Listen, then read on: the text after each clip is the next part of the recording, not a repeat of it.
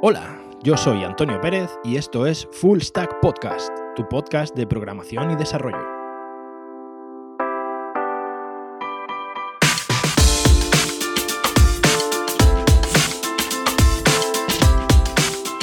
Muy buenas y bienvenidos a este programa número 23 de Full Stack Podcast.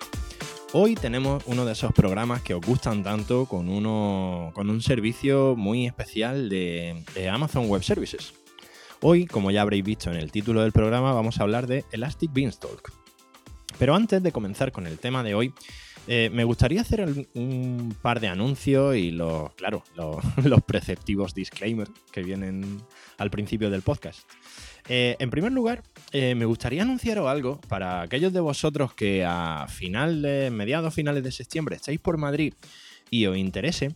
No sé si lo voy, si lo avisé ya en el último programa, no recuerdo ahora, pero eh, voy a dar una charla en la Codemotion. voy a ser uno de los speakers en la, en la Codemotion. Y voy a hablar de. Bueno, voy a hablar de Angular, voy a hablar de Redux. Sobre todo voy a hablar de, de NGRX con Redux. Eh, tenéis un programa por ahí que le dediqué a ese tema. Y eh, me voy a centrar en. Bueno, va a ser una charla, la verdad que bastante, bastante interesante. Los chicos de la Codemotion me han, nos han hecho a la empresa, en realidad, el honor de, de poder hablar de este tema y vamos a hablar de gestión de múltiples APIs en un frontend, gestión de múltiples APIs y eh, gestión de información en tiempo real.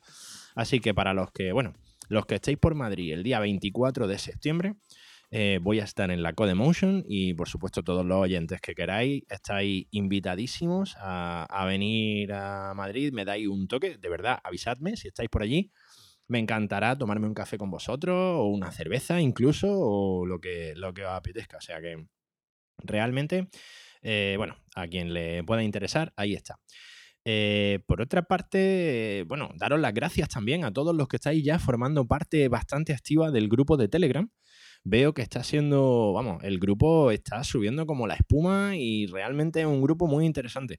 No tengáis miedo en meteros en el grupo, no es un grupo en el que estemos hablando de chorradas continuamente, es un grupo en el que de lo que se habla son temas interesantes y desde luego no hay nadie mandando fotos del negro del WhatsApp, así que si realmente, vamos, es un grupo, es un grupo muy interesante, con gente muy respetuosa, de la que realmente me siento orgullosísimo de que sea escuchante de este, de que sea oyente de este, de este podcast, de Full Stack Podcast. Eh, recordad, eh, os podéis unir en t.me barra Full Stack Podcast o si ya tenéis Telegram en arroba Full Stack Podcast.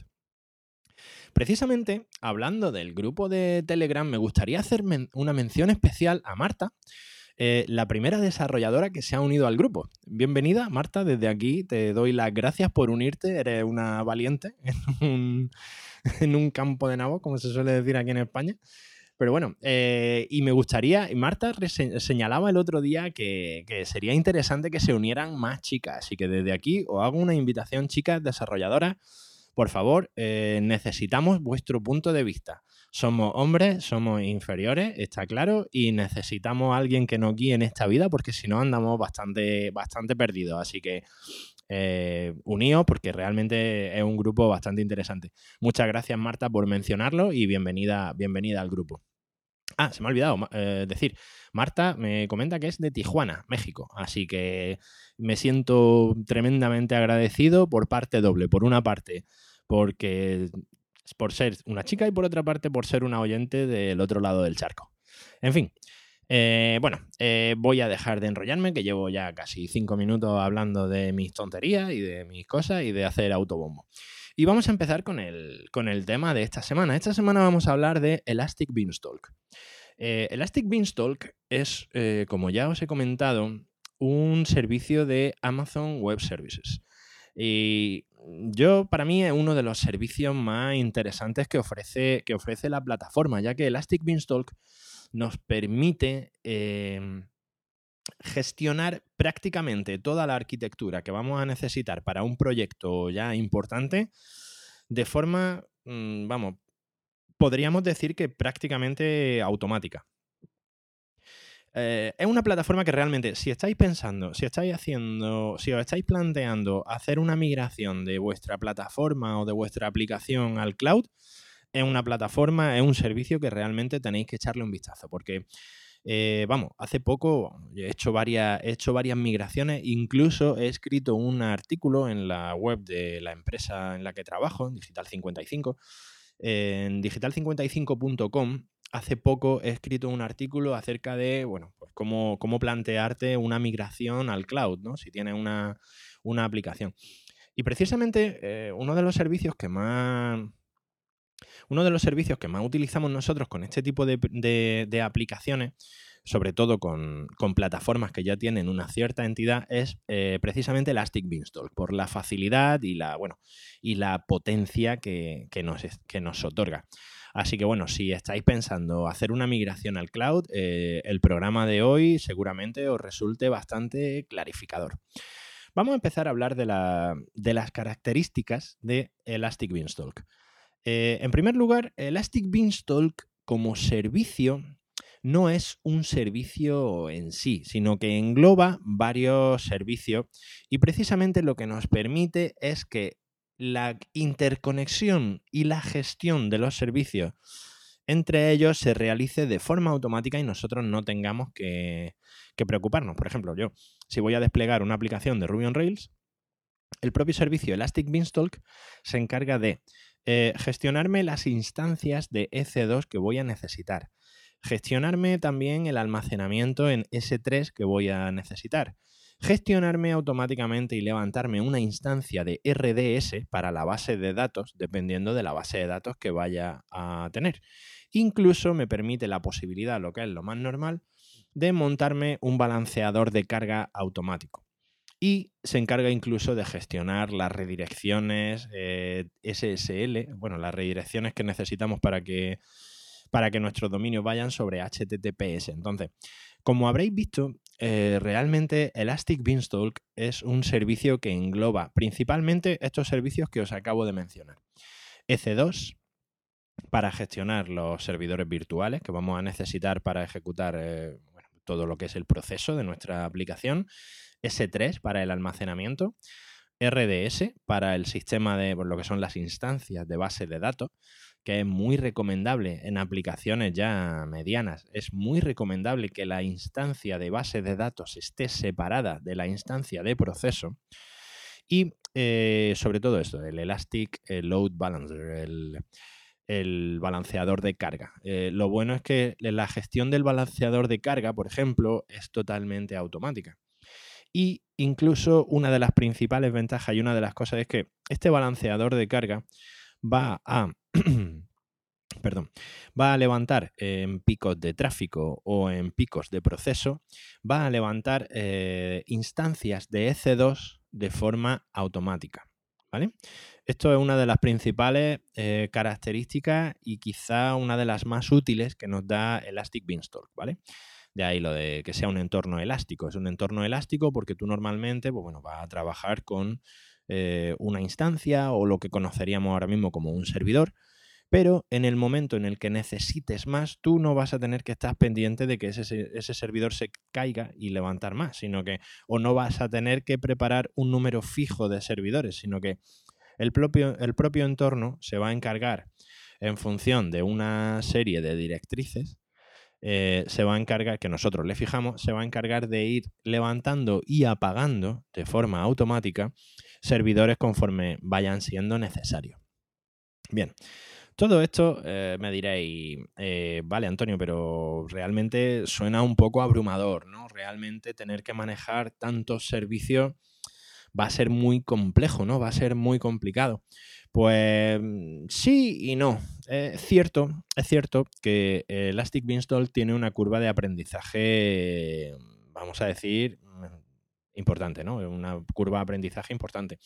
Pero si realmente ya tenéis conocimiento de cómo funciona una instancia de EC2, de lo que es un grupo de seguridad, eh, o sabéis cómo funciona el servicio de S3, las distintas capas en las que podemos almacenar la información, o incluso si sabéis cómo funciona una instancia RDS para gestionar una base de datos MySQL o Postgres o, cualquier otro, o incluso tenéis conocimiento de cómo funciona un balanceador de carga, realmente eh, no tiene demasiada complejidad. Es más, eh, para manejar este servicio, Elastic Beanstalk, tenemos dos posibilidades. Por una parte, tenemos la consola. O sea, la, la consola tiene su propia. La consola tiene su propia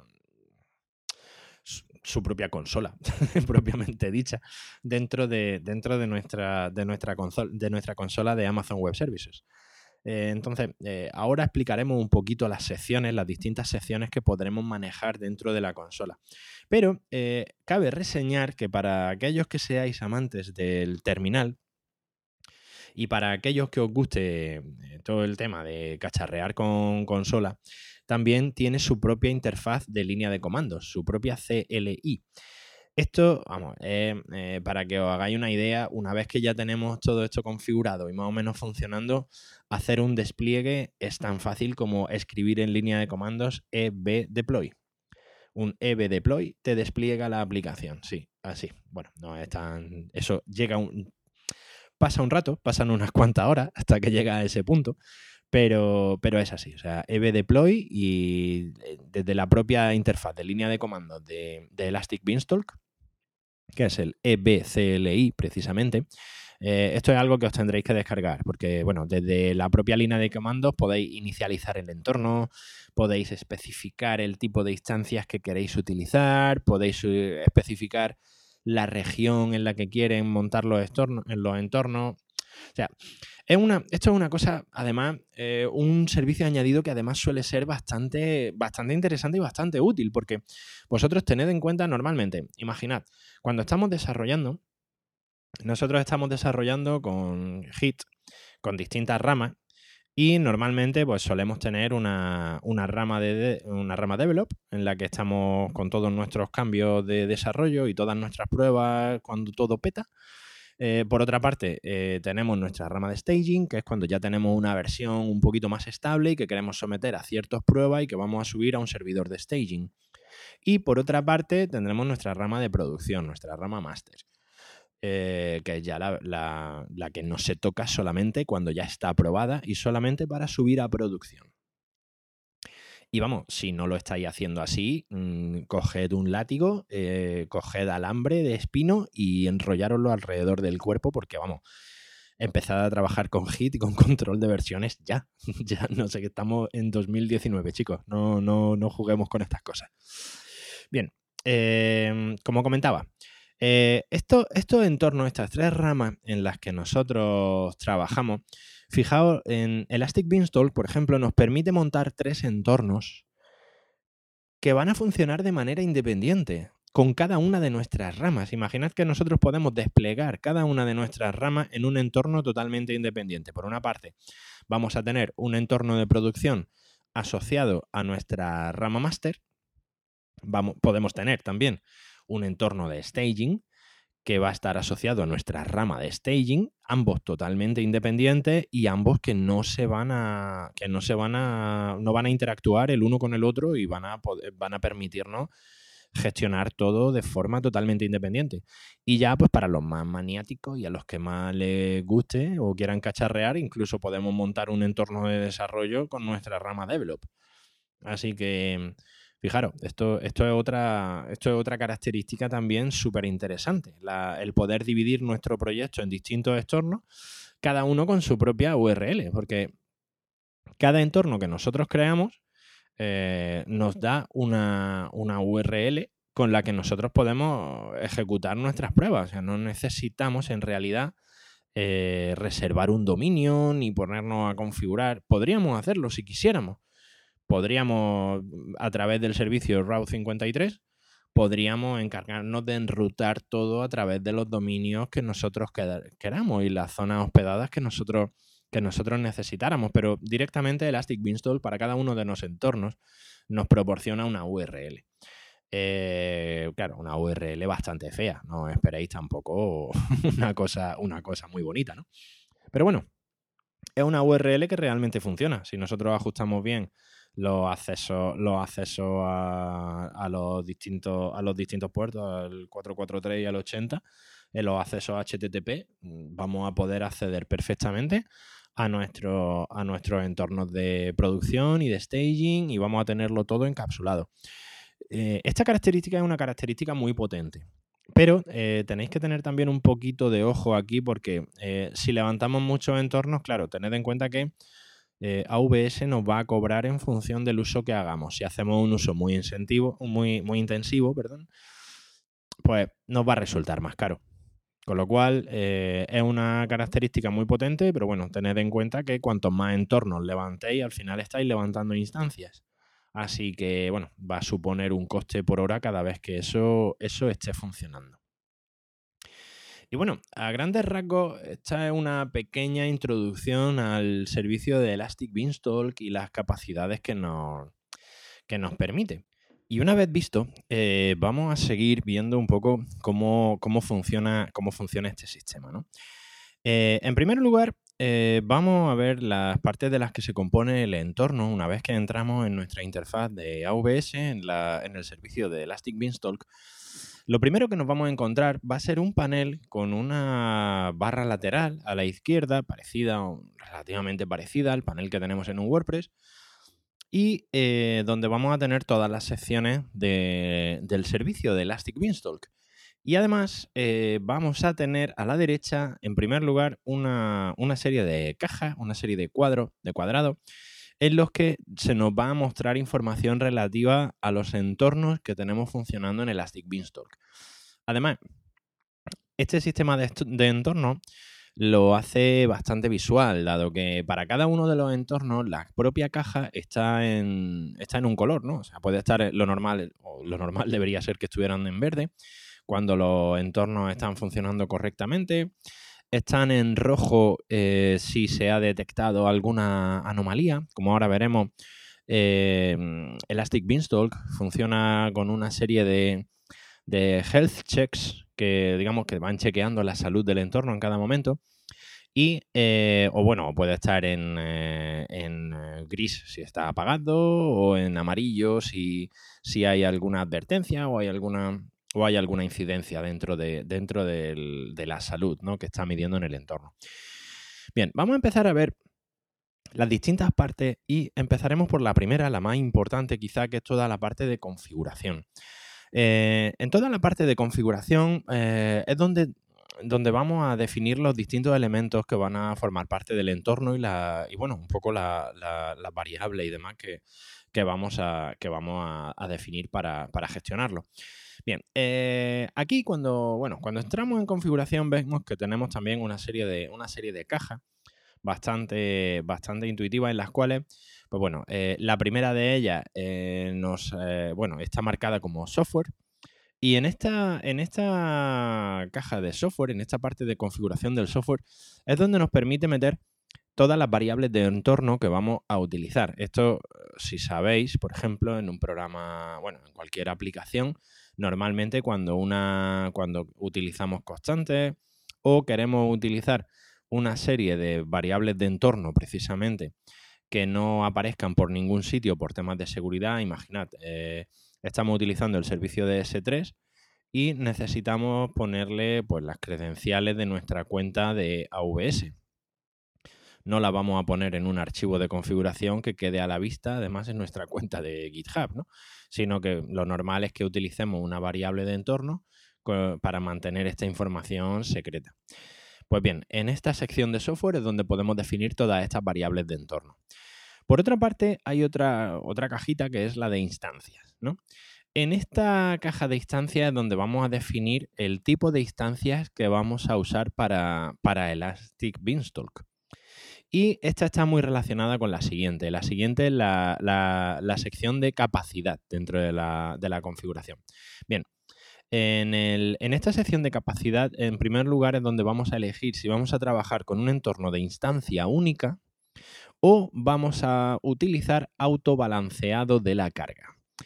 Esto es lo que os he comentado antes. Aquí es donde vamos a definir exactamente cuántas instancias vamos a permitir que se levanten de forma automática eh, como máximo. Lo normal, por defecto, si escogemos la opción de un entorno autobalanceado, es que nos permita montar entre una y cuatro instancias, las cuales, como ya hemos dicho antes, se van a ir arrancando conforme las necesitemos. Aquí lo que sí podemos definir, por ejemplo, es el disparador.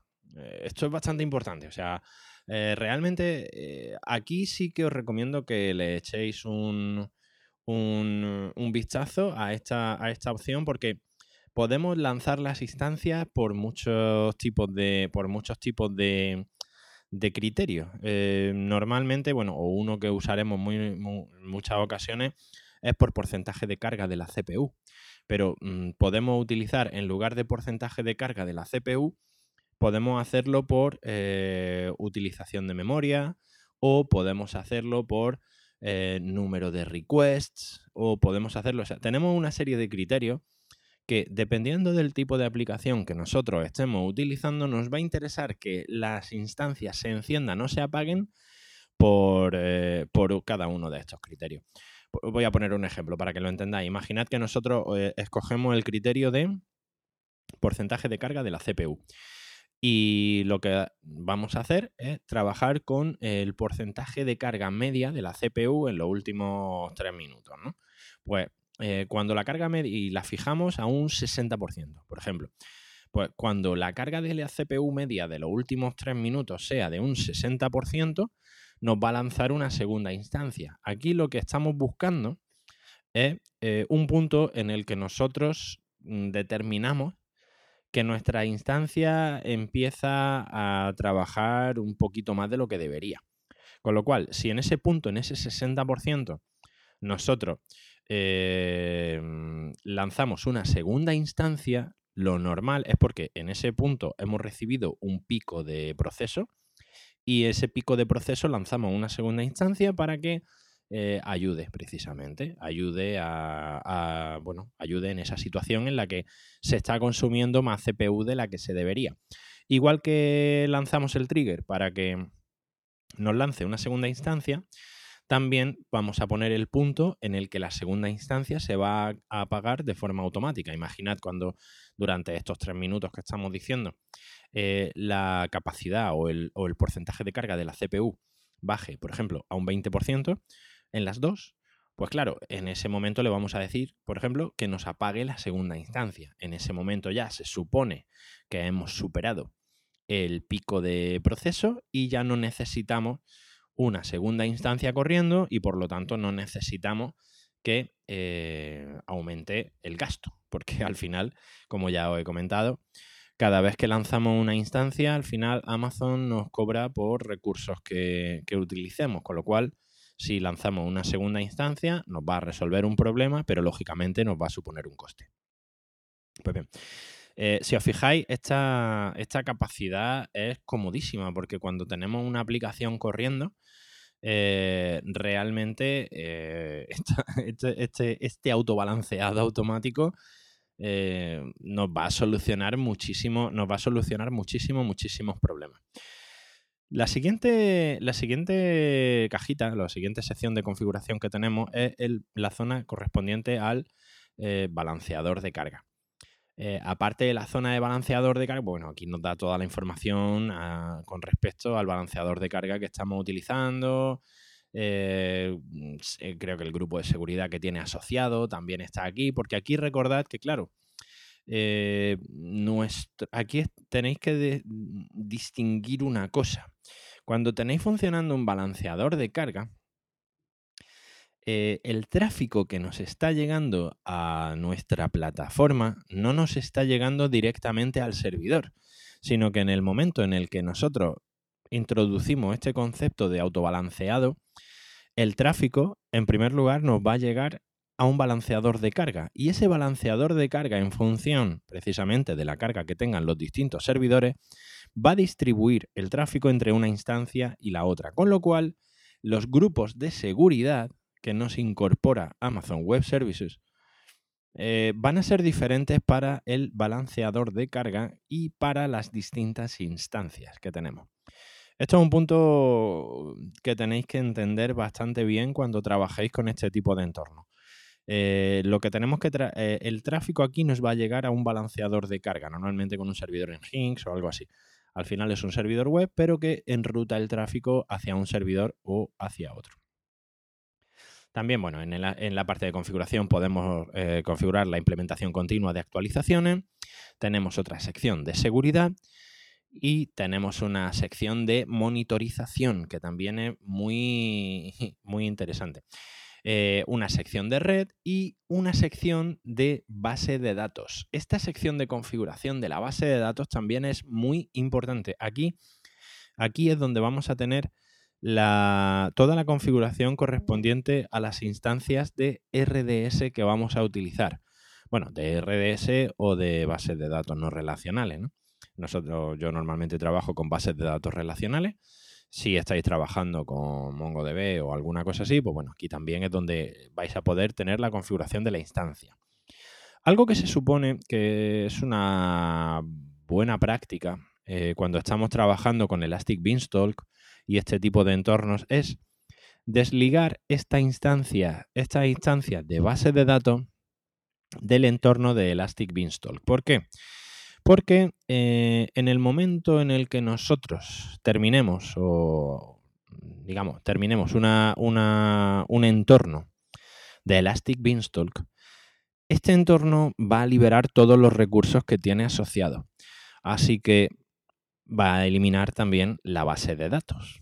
Esto mm, puede ser muy cómodo a la hora de configurar que el propio entorno de Elastic Beanstalk se encargue de gestionar eh, la creación y la, la, creación y la conexión de la, instancia de RDS, pero por otra parte tiene este contratiempo, que es que si, si terminamos con una instancia, si terminamos con un entorno, eh, las bases de datos que tenga asociadas tenemos que tener cuidado porque las va a eliminar. Con lo cual, bueno, se puede configurar desde aquí o se puede hacer aparte y enlazar al entorno de Elastic Beanstalk, decirle que utilice una instancia que ya hemos configurado nosotros directamente a través del servicio RDS. Pero bueno, por lo demás, eh, aquí vamos a poder eh, definir si vamos a utilizar una instancia MySQL, todos los datos relativos a los usuarios y, a los usuarios y, contraseñas de la base de datos. Toda esa información también la vamos a hacer aquí en la configuración, en la sección de bases de datos. Bien, esta es la sección de configuración. Otra eh, sección bastante interesante o bastante importante, o, vamos, o que os vaya a hinchar de, visitar, es la sección de registros. La sección de registros es la sección que tiene todo, todos los logs, es donde podemos acceder a todos los logs que tenemos. Eh, aquí en los logs, em, tened en cuenta una cosa. Cada vez que se lance una instancia nueva, ¿vale? Cada vez que se lance una instancia nueva, los logs asociados a la instancia anterior van a desaparecer. Los logs normalmente eh, bueno, llevan un sistema de, como ya conoceréis, llevan normalmente un sistema de rotación, ahora precisamente hablaremos de ese. Y ahora dentro de un poquito profundizaré un poquito más. Pero bueno, aquí lo principal es que es, una zona en la cual no vamos a tener que conectarnos por SSH ni vamos a tener que utilizar el terminal, y nos va a permitir, descargarnos todos los logs que haya en el, sistema. Con lo cual, bueno, para hacer eh, trazabilidad es bastante, es bastante interesante. También nos permite sencillamente descargarnos las últimas 100 líneas de cada uno de los logs, eh, que en la mayoría de las ocasiones suele ser suficiente para determinar un problema o detectar alguna cosa, sobre todo si es lo suficientemente reciente. Bien, eh, la siguiente sección de nuestro entorno de Elastic Beanstalk es eh, la sección de estado. Esta sección, eh, mm, al principio, el concepto es un poco, no es demasiado, para mi gusto, no es demasiado intuitivo, dado que incluye varias, incluye varias secciones que podrían darnos a entender que nuestro entorno está funcionando mal cuando en realidad no es así. Bien, esta sección de estado se basa en los health checks que hemos comentado anteriormente. Estos health checks, ¿qué es lo que hacen? Estos health checks están evaluando la calidad con la que o, el rendimiento que tiene nuestro entorno en un momento dado. Si es un rendimiento óptimo o si por el contrario considera que el rendimiento no está siendo todo lo bueno que debería.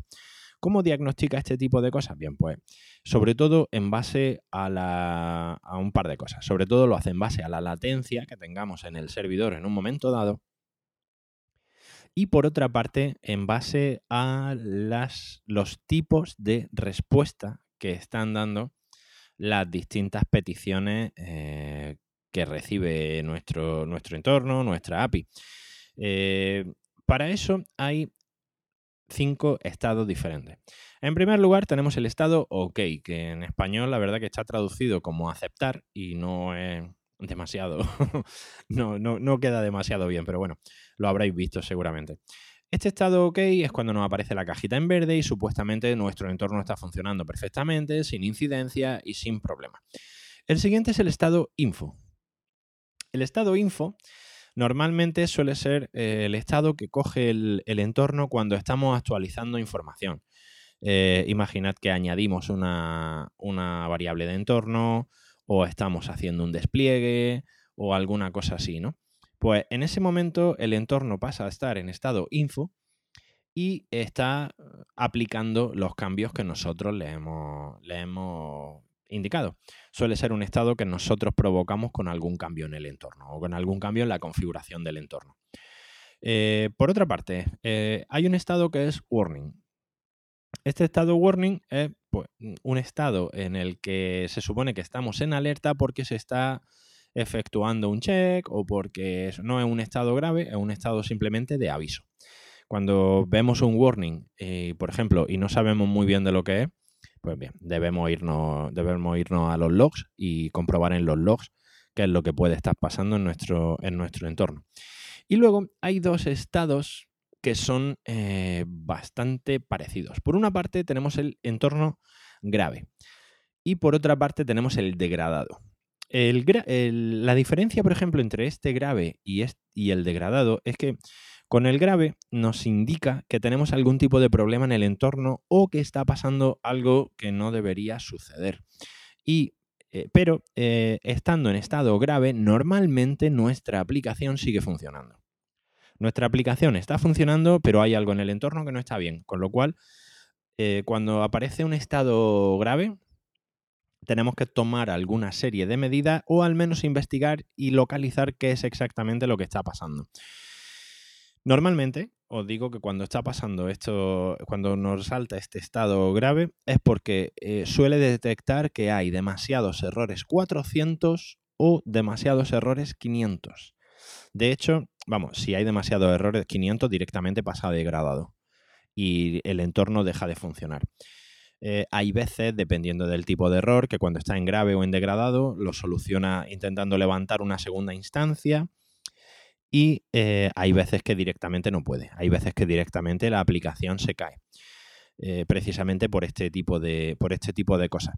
revisad, revisad siempre en los logs los errores 400 y los errores 500.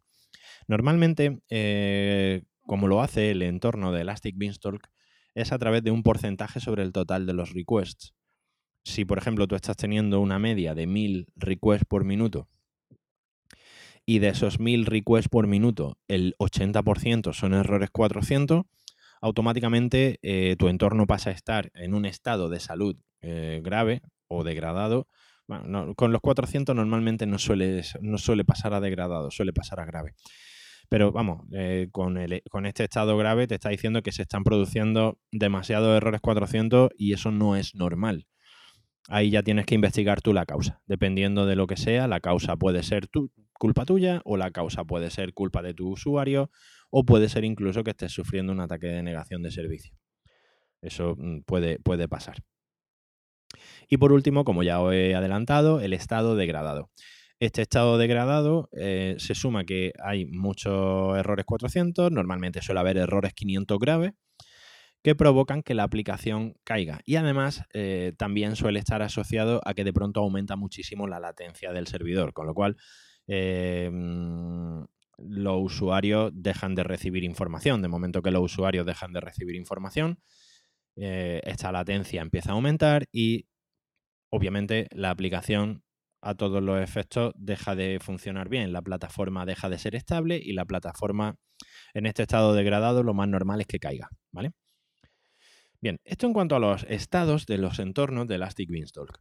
Por otra parte, una sección también que mm, deberíais mirar también con bastante, con bastante regularidad es la sección de monitorización. Eh, por defecto, la sección de monitorización de Elastic Beanstalk nos permite ver hasta creo que son las últimas tres semanas de información en distintos intervalos.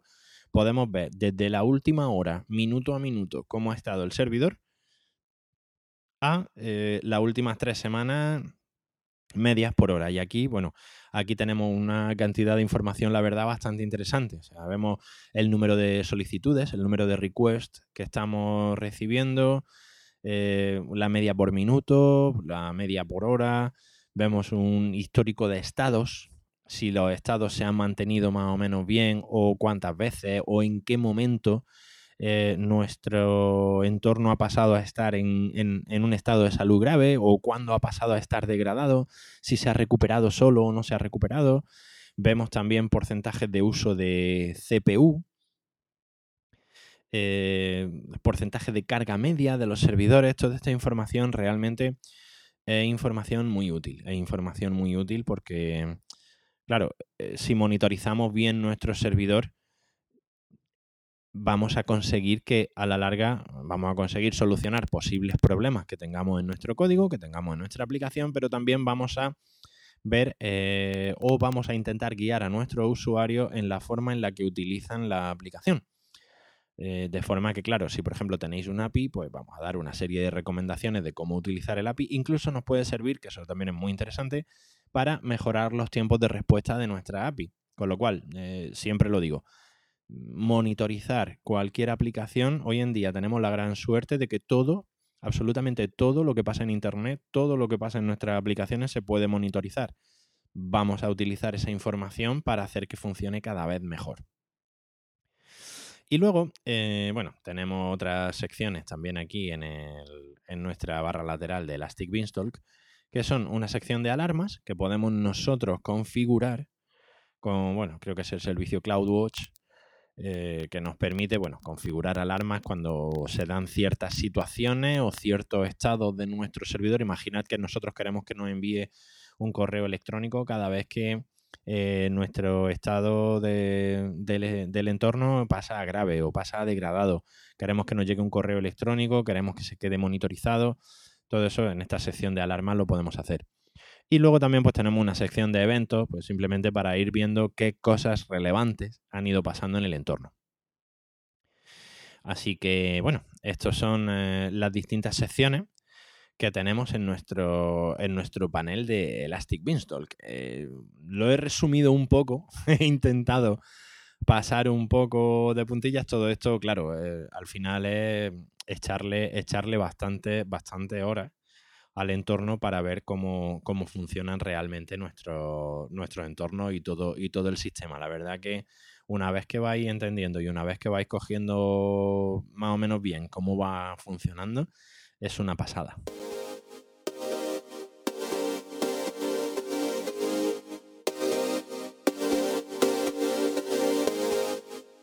Y como no, vamos a pasar a la herramienta de la semana.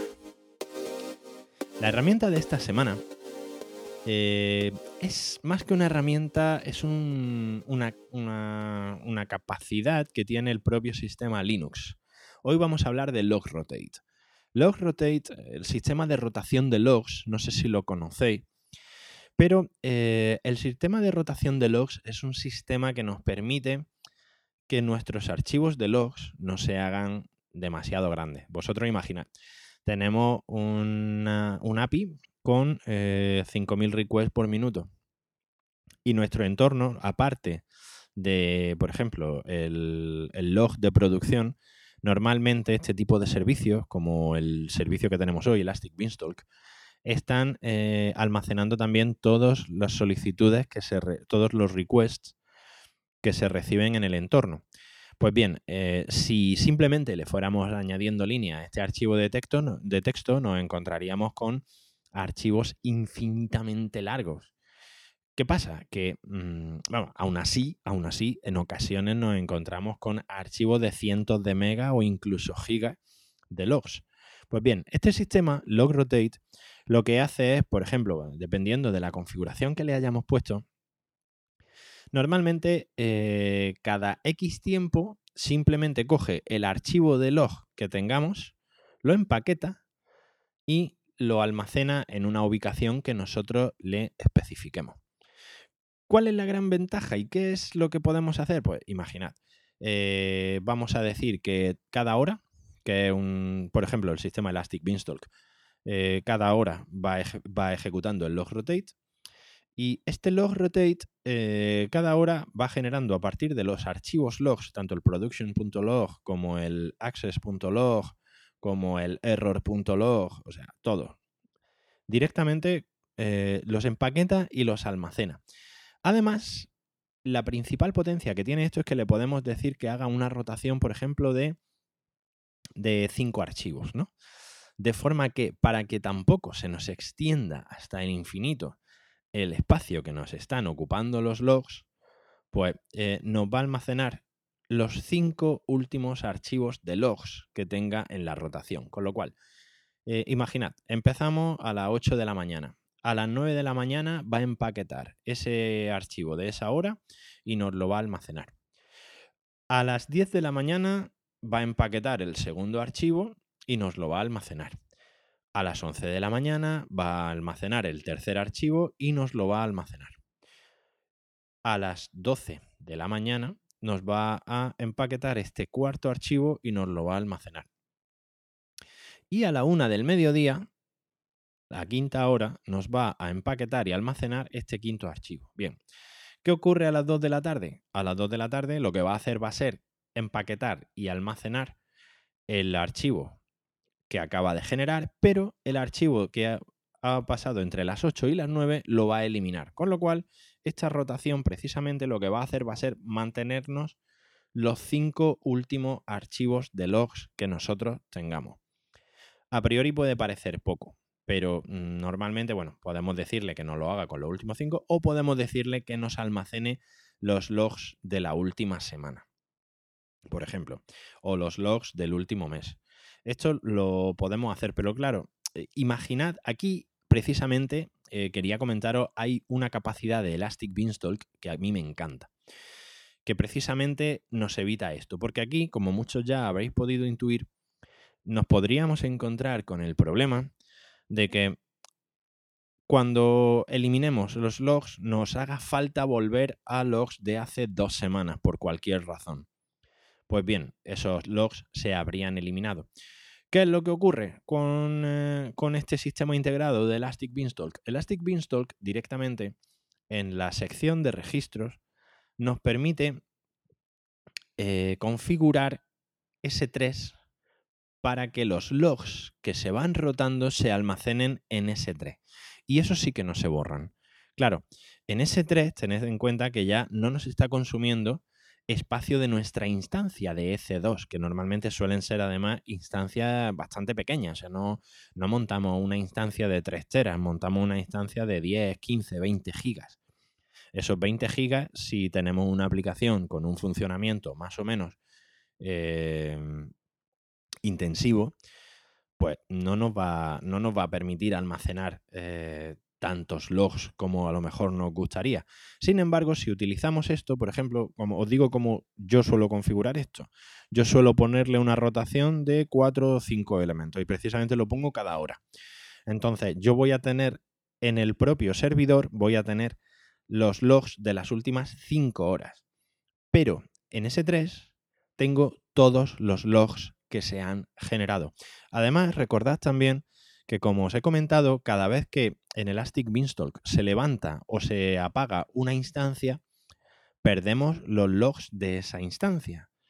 Esto también lo evitamos si almacenamos estos logs, y ejecutamos la rotación en combinación con este sistema de almacenamiento en S3. En S3 nos va a almacenar todos los logs de todas las instancias que hayamos estado corriendo, con lo cual eh, ya a partir de ahí se, trata de efectuar nosotros la política que, nosotros queramos. Queremos guardar logs de los últimos seis meses, pues ya podemos incluso utilizar estos eh, servicios que tiene incluso acoplado eh, S3 para poner incluso una serie de reglas en las cuales pues todos estos archivos logs que llevan más de seis meses, pues automáticamente también los pasamos de S3 a Glacier si no los queremos eliminar. O directamente los eliminamos si no nos interesa almacenar logs de más de seis meses. Claro, estos logs ya son mucho más pequeños y el almacenamiento en S3 es mucho más barato.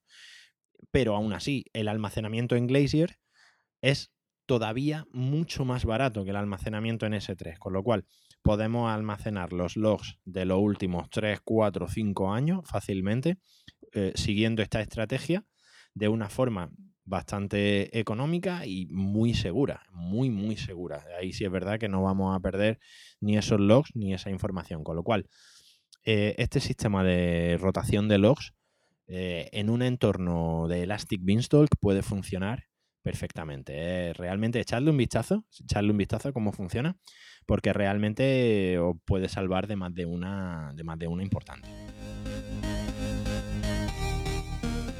Y vamos a pasar, como viene siendo frecuente, gracias a que tengo los mejores oyentes de la historia de los oyentes de podcast, vamos a pasar a un par de preguntas que me han llegado a, través del grupo de, del grupo de Telegram. En primer lugar, eh, Sergio me preguntaba, bueno, me decía, buenos días, me, escribía Sergio y me decía, buenos días, Antonio. En primer lugar, felicitarte por el podcast. Muchas gracias, Sergio.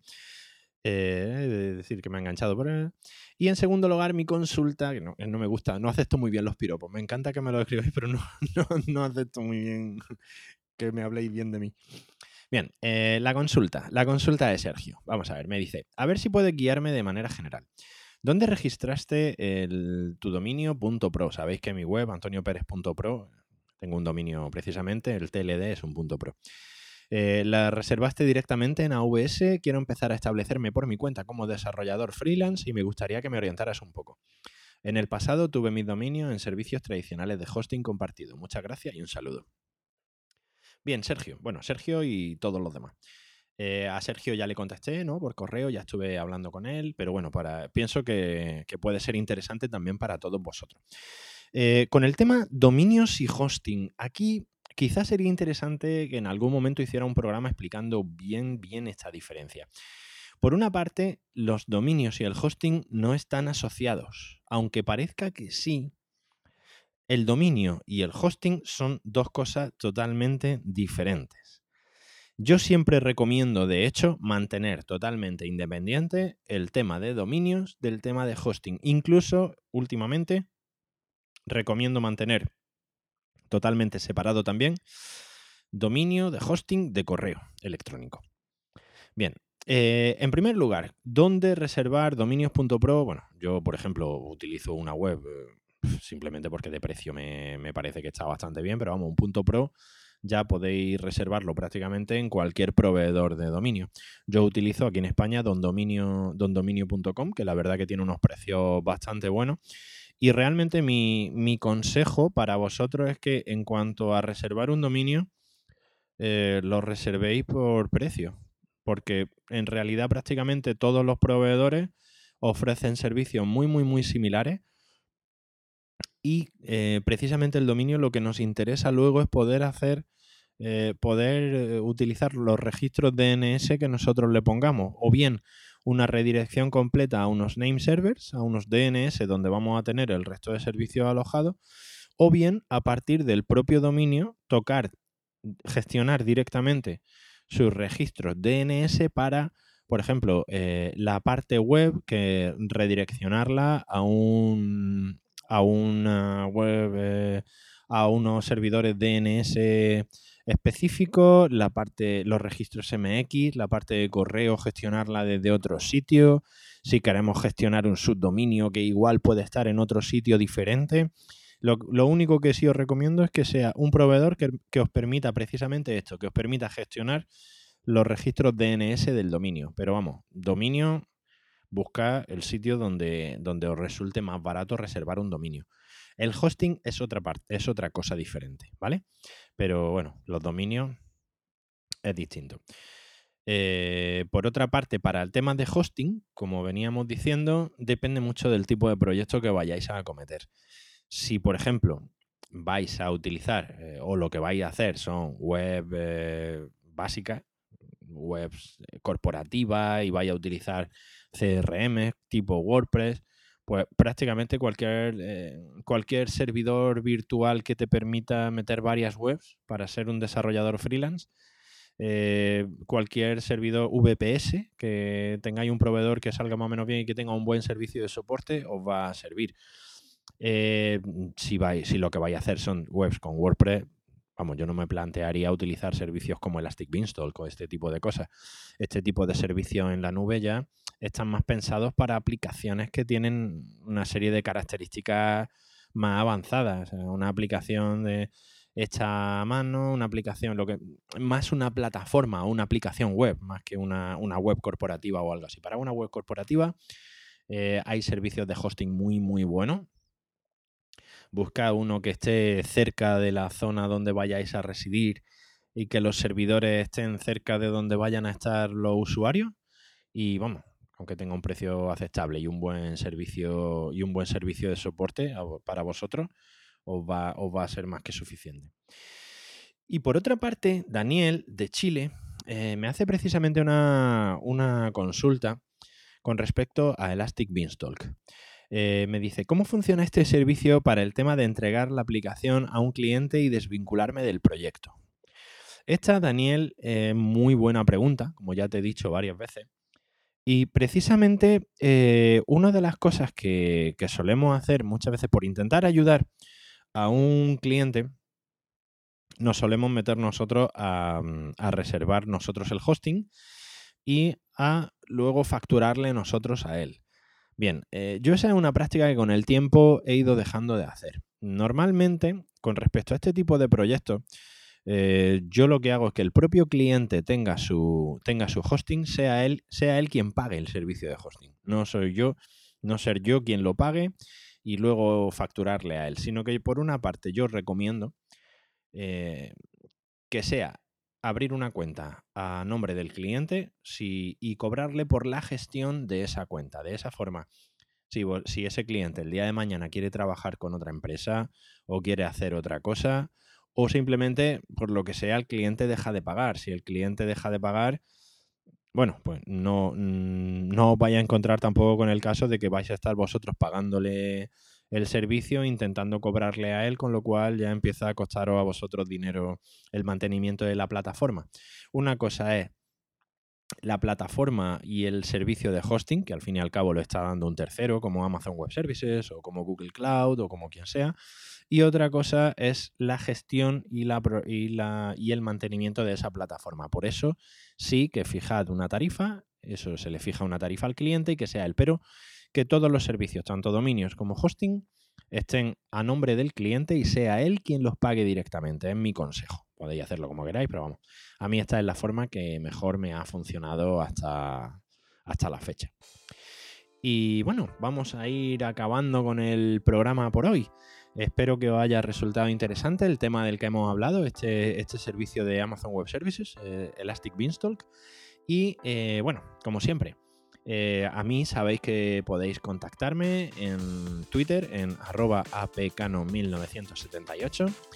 Eh, podéis entrar a formar parte del grupo de Telegram en t.me barra fullstackpodcast o arroba fullstackpodcast si ya tenéis Telegram instalado en el móvil. El canal de YouTube, eh, dejo también el enlace en las notas del programa en el que, bueno, últimamente he subido unos cuantos vídeos que he visto que, que están teniendo bastante, bastante buena acogida. Así que esto me anima, me anima a seguir haciendo vídeos para, para YouTube. De hecho, me gustaría que me dijerais el tipo de vídeos que os gustaría que os gustaría que fuera que fuera colocando. E incluso si me sugerís temas, yo encantado, ¿eh? Yo encantado de, de poder ir haciendo todo eso. Y por último, nada, recordaros a los que estéis el día 24 de septiembre por Madrid. Eh, voy a estar en la Codemotion, voy a dar una, voy a dar una conferencia, voy a ser uno de los speakers. Os voy a dejar eh, también el enlace al horario, en las notas del programa voy a dejar también el enlace a los horarios de las conferencias. La que yo voy a dar es creo el, creo que es martes 24 de septiembre a las 12 y media del mediodía. Con lo cual, bueno, como he dicho ya al principio del programa, estaré encantado de que vengáis tomarme un café con vosotros, de verdad. Oye, si venís, avisadme, si venís alguno, avisadme, nos tomamos un café, nos conocemos y, y hablamos un poquito de lo, de lo humano y de lo divino. y nada, lo dicho. Muchas gracias por estar aquí, un programa más. Nos vemos en el siguiente programa de Full Stack Podcast. Hasta luego.